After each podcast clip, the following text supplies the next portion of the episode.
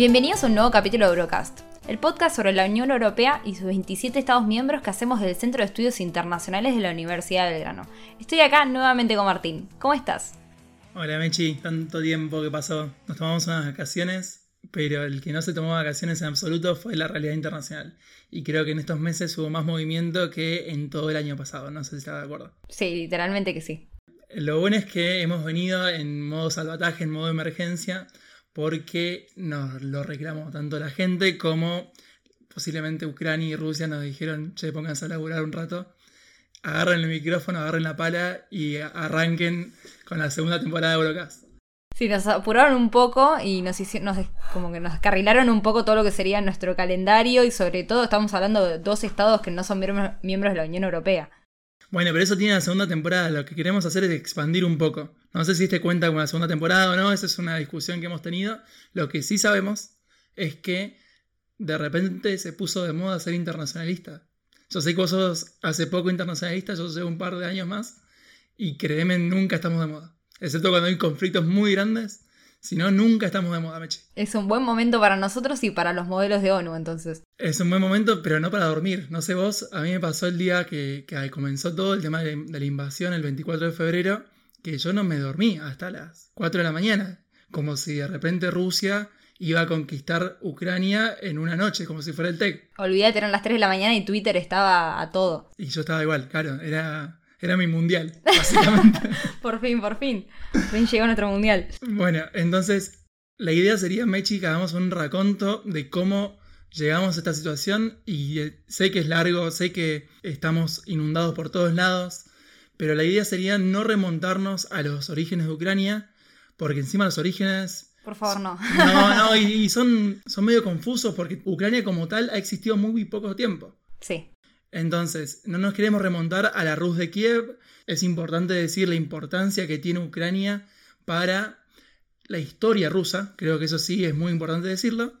Pero a los fines del conflicto, creo que hay que decir tres puntos de quiebre. Vamos a tu década, 1990. A mi década también. No, vos no naciste en el 90. En el 99. Ok, entonces tu década también. La Estamos en la misma década. Bueno, Creo que el primer punto de quiebre que tenemos que decir, y para poder entender un poco todo el conflicto, es el tema de la OTAN como una alianza del Tratado Atlántico Norte, que es una alianza militar que surge en la Guerra Fría como respuesta a que la Unión Soviética tiene por primera vez el Pacto de Varsovia. El Pacto de Varsovia y la bomba nuclear.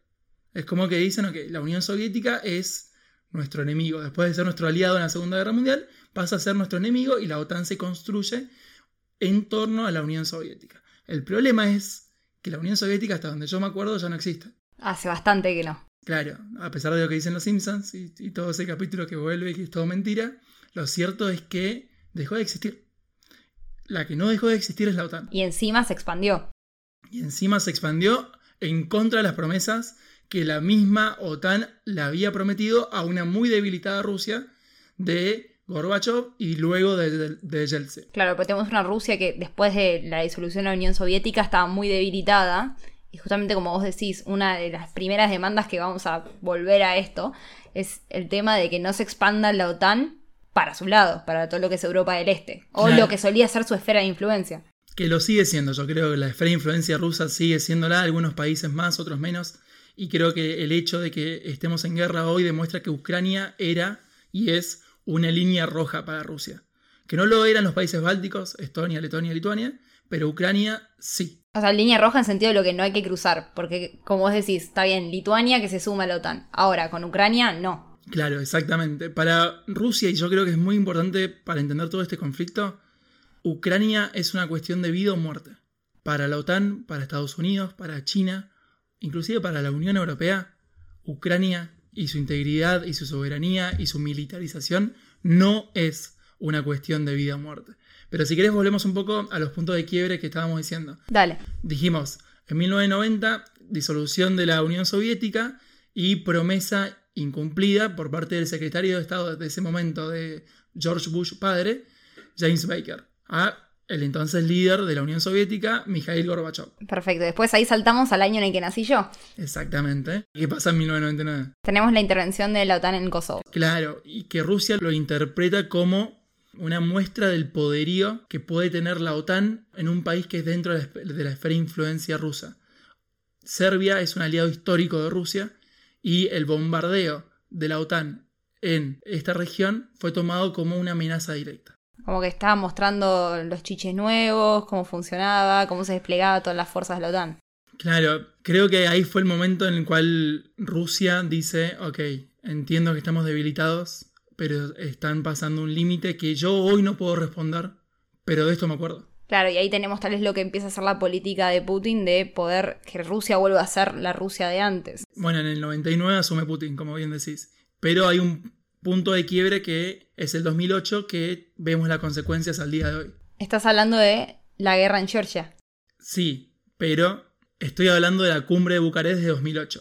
En la cumbre de Bucarest de 2008 la OTAN se junta y entiende que es una muy buena idea extender la OTAN a dos países claves, Georgia y Ucrania.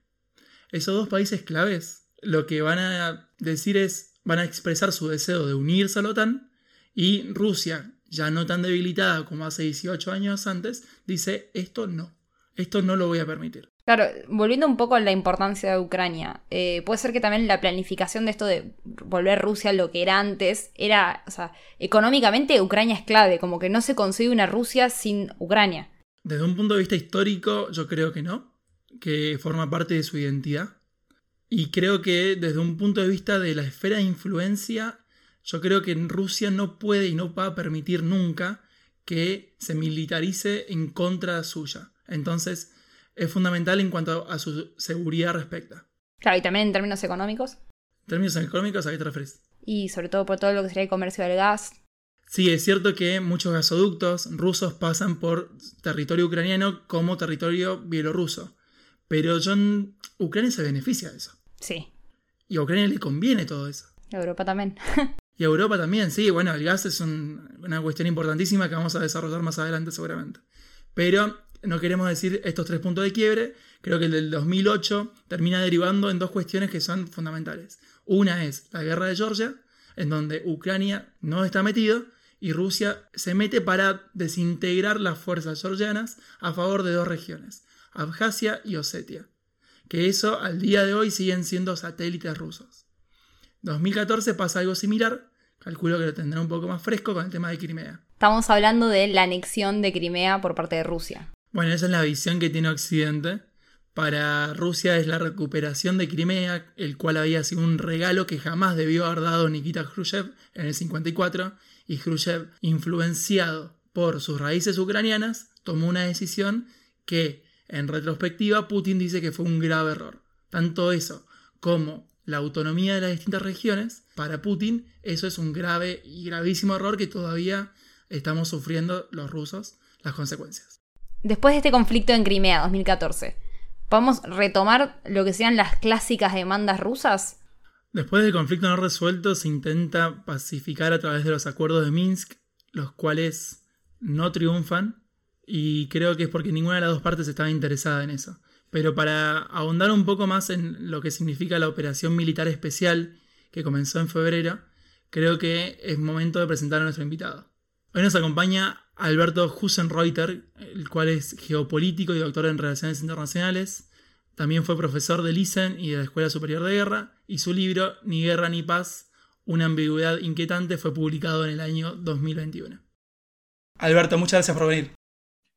Bueno, gracias a ustedes por invitarme. Es un placer contar con vos. Retomando esto del fracaso de la diplomacia, ¿qué significó para Rusia entonces esta operación militar especial que desplegó sobre Ucrania? Y sumado a lo de Mechi, a mí me gustaría también conocer cuál es su punto de vista sobre el rol de China en este conflicto. Después yo le doy mi parecer, pero creo que es un actor clave tanto en la resolución potencial o en el agravamiento de la situación. Pero quiero saber primero qué piensa usted.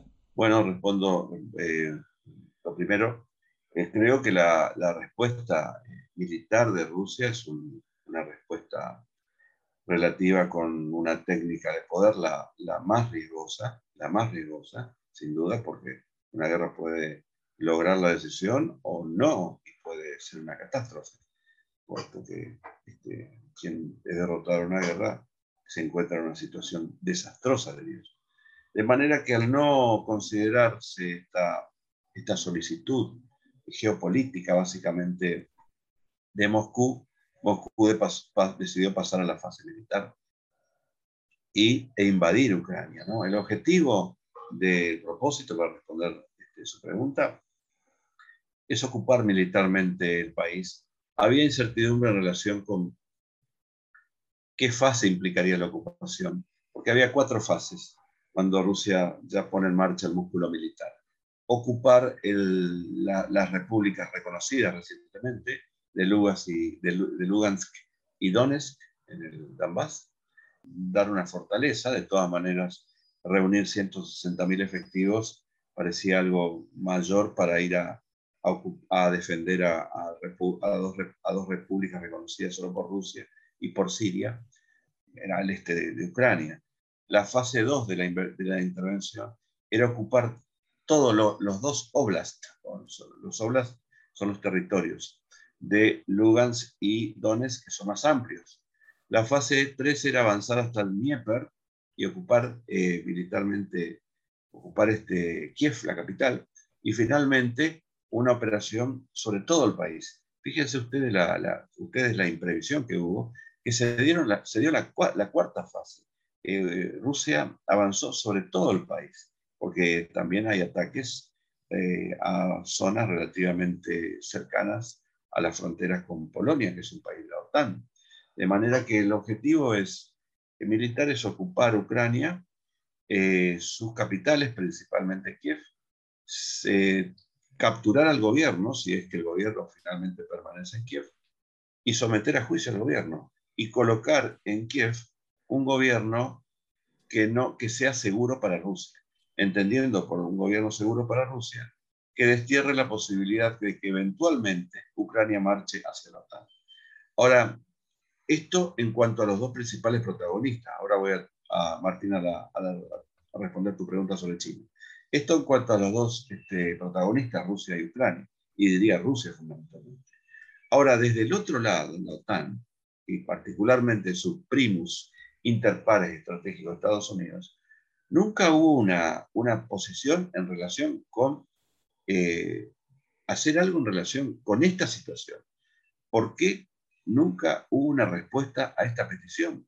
Y si no una respuesta íntegra, al menos una situación relativa con una moratoria de 10 o 15 años que evitara el desastre. Es que Estados Unidos se plantea proseguir de contraviento y marea la expansión de la OTAN incluso a, Georgia e incluso eventualmente a repúblicas del Asia Central. Esto implica un desequilibrio geopolítico enorme en la región. Y para mí, esta, el desequilibrio geopolítico, el desequilibrio territorial, es la causa de lo que están viendo hoy en Ucrania. O sea, es un conflicto básicamente con base en lo territorial.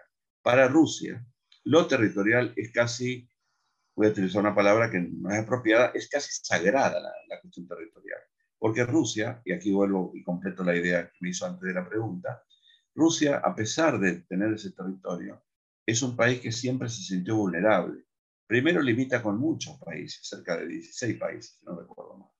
Pero por otro lado, la historia de Rusia, desde el punto de vista de la defensa territorial, siempre implicó poderes que se aproximaban a Rusia, poderes que llegaron a ocupar Moscú, como en el caso de Polonia. Cuando no fue invadida por Polonia, fue invadida por Lituania-Polonia. Cuando no fue invadida por esto, fue, tuvo conflictos con, la, con, con, Suecia, en una batalla fundamental, Páltava, en Ucrania, donde se decide la cuestión y se cierra la posibilidad de que Suecia avance sobre Rusia. Luego fue invadida por Napoleón. En el siglo XX fue invadida dos veces por Alemania. Y la segunda vez, en 1941, el objetivo era convertir a Rusia, como dice la francesa Carrère en un lejano país del Asia y colonizar toda la parte energética de, de Rusia. De manera que desde mi punto de vista, el motivo de esta guerra para Rusia es fundamentalmente territorial. No tener a una organización política militar como la OTAN, Digo organización política militar porque en sus documentos de seguridad nacional se refiere a el peligro que implica que una organización se acerque a sus fronteras.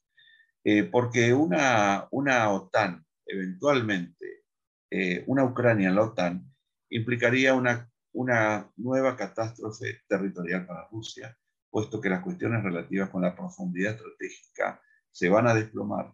Pero por otro lado, eh, eventualmente una Ucrania en la OTAN implicaría el despliegue de, armas en el territorio de, Ucrania, de manera que a la, a la reducción territorial hay que agregar la reducción en virtud de armas que van a quedar a muy poca distancia de las principales capitales de Rusia. De manera que para mí esta es la situación que explica por qué Rusia fue a la guerra, por una cuestión de interés vital. Ahora, yo he dicho esto y me han dicho, pero Ucrania es un país libre, puede hacer lo que quiere. Relativamente, porque todo depende de a dónde le toca nacer a, uno, ¿no? Ucrania es un poco como los parientes, uno no elige los parientes, o miembros de la familia, uno, no elige primos, tíos, que por ahí no nos gustan, no, nos peleamos. Este, a Ucrania le tocó siempre estar al lado de pesados, poderes pesados. Rusia, en su momento, este, bueno, Ucrania prácticamente nunca estuvo en, el mapa, ¿no? Porque ocupaban otros, Polonia particularmente, pero ya como país independiente eh, le tocó quedarse al lado de Rusia. Y los países que están en zonas de fragmentación, como dice, o cinturones de fragmentación, como dice el geopolítico estadounidense Cohen, tienen que tener, tienen soberanía, pero tienen que tener una cuestión relativa con la deferencia exterior. Es decir, preguntarse siempre qué va a pasar si tomamos, qué va a pasar con el actor hegemono si tomamos tal decisión. Es lo que omite Ucrania. Y contra todo quiere ser parte de la OTAN. Y la OTAN no dice, no solamente no dice no a esta, a esta posible deriva, sino que Europa apoya con armas a Ucrania. Cosa que me parece eh, es algo así como echar gasolina al fuego, porque Europa debería estar buscando una salida diplomática a este no apoyando militarmente a la parte que más tarde más temprano va a sufrir la decisión. Alberto, con respecto a eso, yo te escucho y, recuerdo instantáneamente a Mersheimer o un poco la finlandización que propone Kissinger en su momento. Y creo que estamos en la misma página sobre, por un lado, la soberanía y por otro lado, los límites de la geopolítica que le impone a Ucrania nacer donde nació.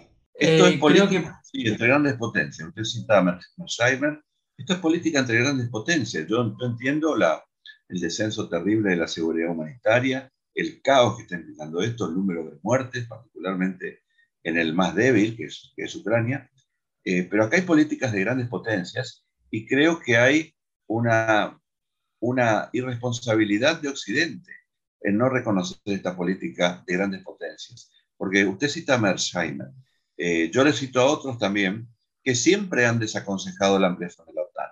Kenneth Walsh, el desaparecido Kenneth Walsh, por ejemplo, el, el creador de la, de la contención, George Kennan, en 1997 escribió un artículo desaconsejando la ampliación de la OTAN antes de que se produjera la ampliación, la primera ampliación incluso, porque esto iba a alimentar el nacionalismo en Rusia e iba a llevar al, al poder a un líder totalmente refractario Occidente. ¿Qué es lo que pasó?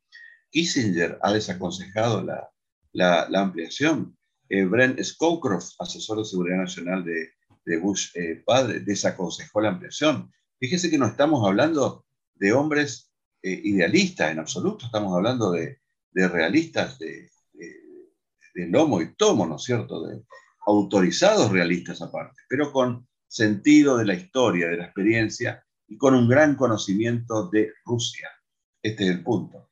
Aquí yo no sé cuál fue la base para extender eh, ilimitadamente la OTAN, pasando por encima de principios militares como los de Clausewitz, o sea, ir más allá de la victoria, no respetando la geopolítica. Ustedes imagínense solamente si, si, si México firmara un pacto con China para el establecimiento de una base eh, militar china con misiles de alcance intermedio a 10 kilómetros de El Paso, en México. ¿Ustedes creen que esa posibilidad podía realmente darse? Eh, en el Mare Nostrum de Estados Unidos, que Centroamérica y el Caribe, parte de Colombia y parte de Venezuela. No, va a reaccionar como, como ha reaccionado eh, Rusia. Es política de grandes potencias. En cuanto a China, acá creo que es un actor muy importante en este tablero y creo que es uno de los posibles ganadores en este conflicto chino.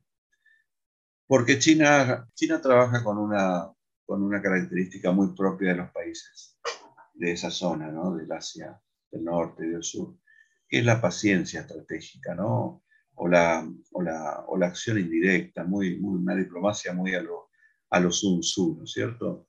Tratando de no enfrentar directamente al poder fuerte, en este caso Estados Unidos, pero eh, erosionándole desde otras, eh, desde otras dimensiones. Eh, China no acompañó, a mí no me sorprendió que China no haya acompañado a Rusia, por ejemplo, votando, no absteniéndose en el Consejo de Seguridad cuando se intentó en esta, en esta entidad de, de Naciones Unidas condenar la invasión. No salió porque obviamente Rusia vetó la resolución, pero Rusia no la vetó, se, se abstuvo. Bueno, si se abstiene, la resolución puede salir, pero no, no, no se puso del lado de Rusia. Esto de alguna manera nos lleva, nos lleva a explicar algo en relación con, con esta mentada idea de la asociación estratégica que existe entre China y Rusia. Yo siempre sostuve que no hay asociación estratégica entre China y Rusia. Hay buenas relaciones, que es diferente.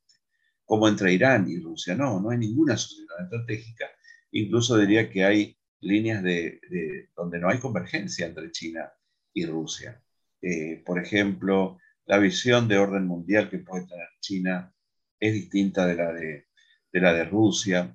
Eh, la visión que tiene Rusia en relación con, con, con, lo que, con el aporte de energía a China eh, la lleva a tener ciertos conflictos con países del Asia Central, puesto que quiere ser Rusia el que suministre energía a China, no otros actores, y particularmente hoy, cuando quizá más tarde o más temprano el suministro de gas a Europa finalmente se termine, porque por ahora sigue, sigue llegando energía a Europa, más allá de las sanciones.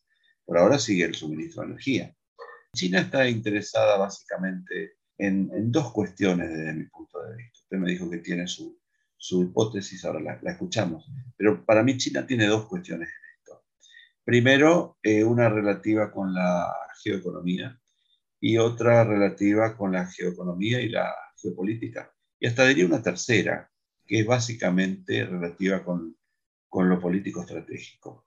La relativa con la economía es que China es un actor que no puede sufrir ningún, eh, ninguna alteración en su, en su avance económico. ¿no? Por lo tanto, un conflicto mundial podría alterar la situación de China en relación con el motor de la economía china, que son las exportaciones, más allá de que a partir de la pandemia China viene haciendo como un, reseteo económico y tratando de aumentar el consumo dentro de su mercado, que es enorme, una clase media que llega a 300 millones. ¿Quién tiene una clase media de 300 millones en el mundo? En segundo lugar, eh, China está interesado en su iniciativa de la seda terrestre la seda terrestre es la que va desde China por Asia a Europa.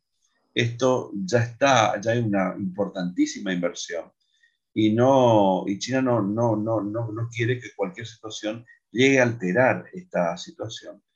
Eh, que por otro lado, le cambia el escenario de enfrentamiento directo a Estados Unidos. Fíjense, por eso les dije que tiene una, una estrategia siempre de acción indirecta. Eh, para China el problema de Estados Unidos, con Estados Unidos podría darse en, materia de escalada en la zona del mar de la China. ¿No es cierto? Ahora, si China desarrolla todo lo que es la ruta de seda, el cinturón terrestre, eh, evidentemente pasa a tener un peso enorme en Eurasia, China, y en la zona central de Eurasia, que conecta China con Europa. China y Europa tienen una gran relación comercial, ¿eh? una importante relación comercial y hay cada vez más inversiones de países de Europa, particularmente de Alemania, en esta iniciativa china. Y finalmente, la idea de China es también evitar que se fortalezca demasiado Estados Unidos con todo este conflicto, porque un fortalecimiento de Estados Unidos llevaría a que Estados Unidos a su vez fortalezca su posición en la zona del Índico-Pacífico, que es donde hace tiempo viene estableciendo alianzas con Australia, India, etcétera, con el fin también de contener a China allí. De manera que desde mi punto de vista es la economía, la geopolítica y la estrategia lo que explica la conducta de China en esta situación. No sé si respondí sus preguntas. Sí, clarísimo, Alberto. Muy buena respuesta. Y un poco para responder lo que usted me dijo recién sobre cuál es mi postura, creo que China se encuentra metida en un conflicto de intereses muy marcado. Así como usted decía que recién el comercio se ha expandido entre China y países de Europa, Ucrania es el principal exportador de trigo de China en todo el mundo y ese comercio de hecho se ha triplicado en los últimos años. Eso por un lado. Por otro está la alianza que tiene con Rusia y por otro hay una cuestión de derecho internacional y de antecedente que como usted bien sabrá, China no puede reconocer el separatismo que propone Rusia en Ucrania, ya que ellos mismos tienen dilemas de integridad territorial, es decir, reclamos independentistas como el Tíbet, y si ellos plantean un apoyo irrestricto a Rusia, eso significaría un antecedente muy negativo para China. Y a su vez, y esto es lo último que quiero decir al respecto, es cómo China debe resolver cómo se quiere mostrar como líder mundial, con los derechos y responsabilidades que eso implica, porque no puede apoyar tan marcadamente una violación a la soberanía de un país mundialmente reconocido como Ucrania. Y si es un líder global, necesita la buena percepción, tanto de Oriente como de Occidente. Eh, sí, muy bien. Este, eh, comparto con vos y voy, a incorporar a varias de mis razonamientos eso, que dijiste, que es muy bueno, ¿no? También está el tema de Taiwán, aunque es diferente, eh, de Ucrania.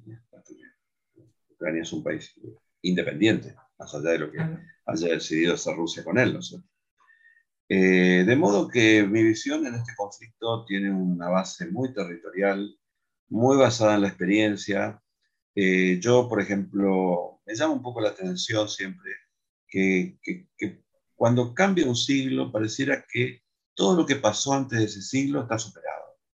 Eh, para mí esto es relativo, simplemente ha cambiado el siglo, que es un invento humano, pero ¿por qué van a cambiar? Por ejemplo, la cuestión relativa con, con la guerra. Yo escucho mucho, escucho en los medios, eh, que ¿cómo puede pasar esto en pleno siglo XXI?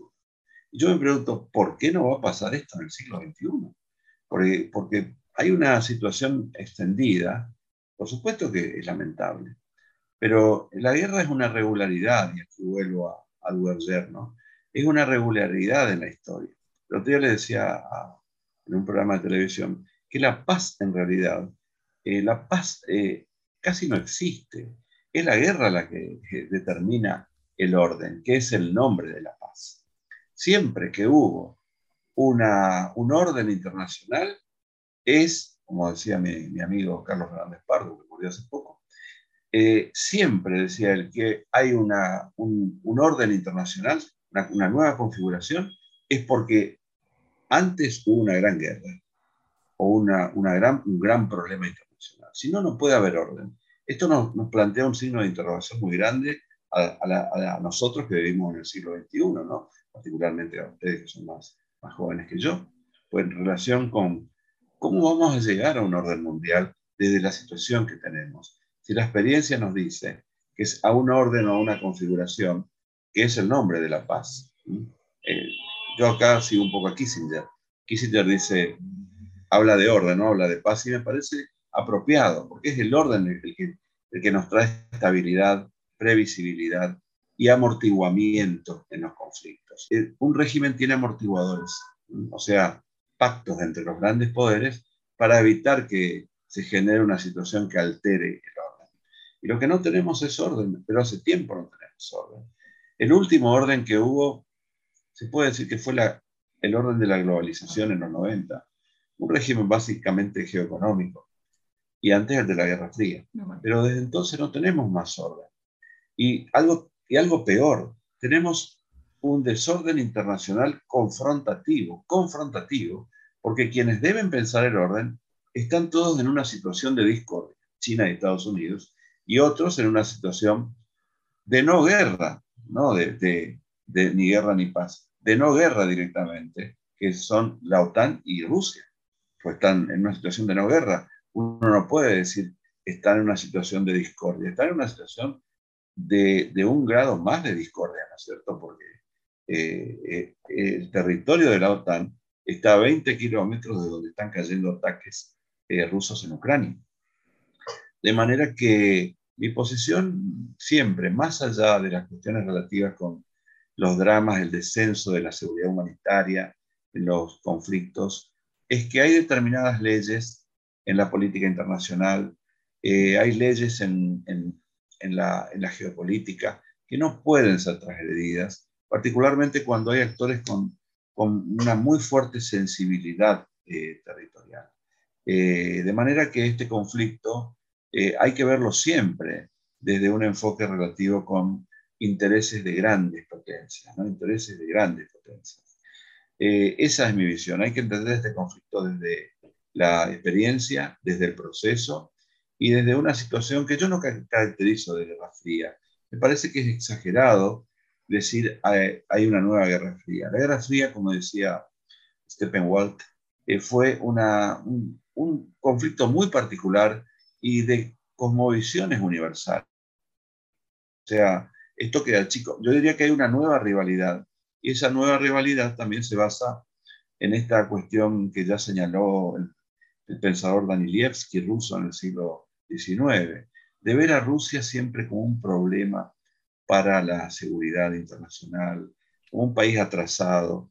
Eh, pero también yo diría que detrás de esta, de esta situación entre Occidente y Rusia hay una cuestión relativa con lo que he leído acertadamente estos días, de, una, de un choque bastante civilizacional, ¿no es cierto? Eh, o sea, hay muchas, muchos componentes en esta, en, esta, en esta cuestión y hay ganancias relativas para actores que están en este conflicto, que desde mi punto de vista, al no plantear algún tipo de solución en clave moratoria sobre la expansión de la OTAN, es porque tienen un interés, un interés relativo con continuar maximizando ganancias que vienen de la Guerra Fría,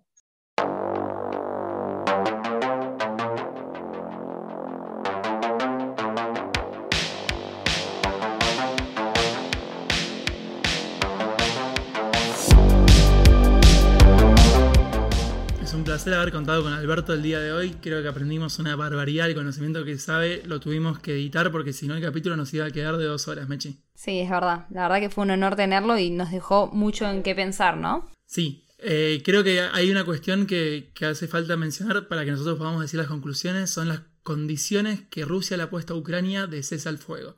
Que se pueden resumir en tres. Primero, el compromiso de que Ucrania sea neutro Segundo, el reconocimiento de Ucrania de que Crimea es ruso. Después, el reconocimiento de un Estado independiente, tanto de la región del Donetsk como de Lugansk. Y el cuarto es la desmilitarización del Estado ucraniano. Claro, retomando lo anteúltimo que dijiste, eh, lo de este reconocimiento es un poco lo que pasó en 21 de febrero, o sea, antes de la operación militar, Putin saca un decreto en donde reconoce estas, estos dos estados. Claro, bueno, pero para Ucrania, que es una parte interesada, sería literalmente ceder parte de su territorio. Hoy no para Rusia, pero sí dos regiones que van a dejar de ser parte de Ucrania. Claro. Más el reconocimiento de Crimea como territorio eh, ruso. Yo diría que esas dos cuestiones son una línea roja que Ucrania no va a ceder. Claro, y por eso ya vamos por la cuarta ronda de negociaciones y por ahora no, no cede ninguna parte. Bueno, a, nivel de conclusión, yo creo que a lo largo de este episodio eh, hemos intentado entender un poco las razones que llevaron a Putin a invadir Ucrania sin que esto de ninguna manera avale sus ataques. Y creo que pasa mucho en el tema de que nosotros al estar especializados en esto, lo vemos como un poquito con, una distancia, con una teoría que la persona que no, no está tan metida dice somos unos cínicos, pero no creo que sea la, la visión correcta. Porque para poder entender a alguien no lo puedes satanizar. Y creo que el problema que tiene Occidente es que ha satanizado la figura de Putin al punto de volverlo un loco o una persona irracional. Y creo que eso es parte de una evidencia de, los falta, de la falta de planes que tiene Occidente para poder enfrentarlo. Claro, como decís, eh, caer en esta de los buenos, los malos, Putin malo, sí, claramente sí. Para poder preparar este episodio, o sea, yo lo que hice fue el ejercicio de mirar un poco la mirada de Rusia, o sea, no para justificar, sino para comprender qué es lo que está pasando, y un poco la mirada de Putin. Em, claramente no, no estoy a favor de la guerra ni ninguna intervención militar, pero ya estamos tan saturados de esta visión que vos decís, donde Putin malo, Rusia mala, y toda esta mirada de Occidente es como es lo que nos empapa todos los días. Prendés cualquier eh, medio de comunicación, es lo primero que llega. Pero también hay que entender un poco, como habíamos hablado, tenemos un proceso que comienza en los 90, en una Rusia que quedó destruida económicamente, una población que se redujo un montón. Hay todo un tema cultural en donde Putin tal vez tenía un plan desde que asume, de poder traer esta Rusia de vuelta, que los rusos se sientan orgullosos de ser rusos. Y acá es donde Ucrania está. Y, un poco esto de, como vos decías, la línea roja, de no pasar esta línea roja, que tal vez desde el lado de Occidente no lo, no lo comprendieron. Ucrania está en el medio de una, un país continente, como decía Alberto, y Occidente. Y creo que la única solución duradera y viable a este conflicto es que por un lado, Ucrania respete la diversidad de sus ciudadanos y que no se vuelva ni pro-estadounidense, ni pro-rusa, ni pro-europea, ni pro-tan, sino una Ucrania diversa, amplia y federal, en donde todas las partes, que son muy distintas, como dijimos en un principio, estén contempladas. Claro, es que eso sube bastante, o sea, si tenemos en cuenta, por ejemplo, la diversidad que hay dentro de Rusia, es algo que tal vez para muchas de las mentes occidentales no se puede comprender, pero eso generan todos estos conflictos al día de hoy. Claro, bueno, yo creo que Ucrania se tiene que transformar, si quiere seguir siendo un Estado libre e independiente, en un puente entre el este y el oeste. Por ende, no puede ser parte de la OTAN. Y creo que, a su vez, tiene el derecho como país soberano a elegir tanto sus socios políticos y económicos y a sus propios gobernantes, que es una también una línea que Rusia parece no estar muy de acuerdo. Bueno, un poco leyendo lo que le enojaba a Rusia, en teoría, es esto de usar Ucrania contra Rusia, como para castigar a Rusia, en vez de usar Ucrania, como vos decís, entre un puente. Como está esta visión de que Ucrania es clave para todo lo que sería la expansión euroasiática de, Rusia, tanto económicamente como geopolíticamente, y en vez de usar a Ucrania como el nexo, usarla como un castigo, como ¿dónde, dónde le puedo pegar a Rusia, dónde más le duele. Claro, bueno, y ahí creo que hay tanto las dos partes, Occidente como, como Rusia, tienen que entender dos premisas. Primero, Rusia tiene que entender que Ucrania no es un país satélite. Ucrania es un país independiente y el hecho de querer transformar a Ucrania en un país satélite lo único que va a hacer... Alejarla. Es, por un lado, alejarla y repetir tensiones con Europa y Estados Unidos que son de otro momento histórico, son de, de la Guerra Fría. Es el cuento de la buena pipa esto. Claro. Y por otro lado también Occidente tiene que entender que Ucrania eh, no es un país enteramente extranjero para Rusia. Su historia nació ahí y tienen, son como hermanos. Entonces no lo podés separar. Eh, creo que es una buena analogía la de la familia. Ucrania nació ahí y tiene como hermano a Rusia. Lo guste o no, esa es la situación. Y creo que, por último, y con esto ya cierro, y porque se nos está haciendo muy largo, me parece, que Europa eh, como Unión Europea, porque se llama Eurocast, por eso quiero cerrar con, con Europa. Erasmo de Rotterdam decía que la paz más desventajosa es siempre mejor que la más justa de las guerras. Y cuando Europa entienda que la combinación entre su soft power o poder blando se pueda unir con el poder duro o el hard power ruso, ahí va recién a poder retomar antiguas posiciones de poder que no tiene hace muchos años. Me encantó. Cerramos con esto porque la verdad, decir algo más arruinaría esta última reflexión tuya. Bueno, Mechi, queremos agradecer a Alberto por, su presencia. Queremos recomendarles que nos escuchen dentro de dos semanas que ya vamos a estar con la segunda temporada, con todas las cosas nuevas. No, pará, pará, pará. Primero agradecerle a Milagros de Lorenzi, nuestra querida productora, que se va a ocupar de que esto salga hermoso, como siempre. Este capítulo fue editado a la perfección por ella. Y nada, eh, no sé si queremos decir algo más, Meche. Bueno, agradecerles a los oyentes, tanto por pedirnos este capítulo como escucharnos. Lamento a todos los que llegan hasta acá si están esperando un out of context. Hoy no hay out of context, no daba hacer un segmento de comedia. Había algunas ideas, podíamos hablar sobre la, sanción a la crema rusa en Córdoba. Claro, o los TikToks de los soldados ucranianos, por ejemplo. O el tema de, de, la Confederación de Gatos o la competencia de gatos que suspendió a Rusia. Es decir, los gatos rusos no pueden competir en cuestiones internacionales, básicamente. Así es. Entonces, para rever el tema de, Occidente y, la implicancia de los gatos rusos en el conflicto. Pero no, no le corresponde a Brocas. Nos corresponde agradecerle y eh, decirle que si quieren encontrar a Mechi en Twitter, ¿cómo es? Arroba Mercedes Urbonas. ¿Y vos, Martín? Y si me quieren encontrar a mí en Twitter es arroba la Pero bueno, eh, no olviden de seguirnos en Spotify y también las redes sociales del CSUB porque en dos semanas se viene la segunda temporada con muchas cosas nuevas. Nos oímos.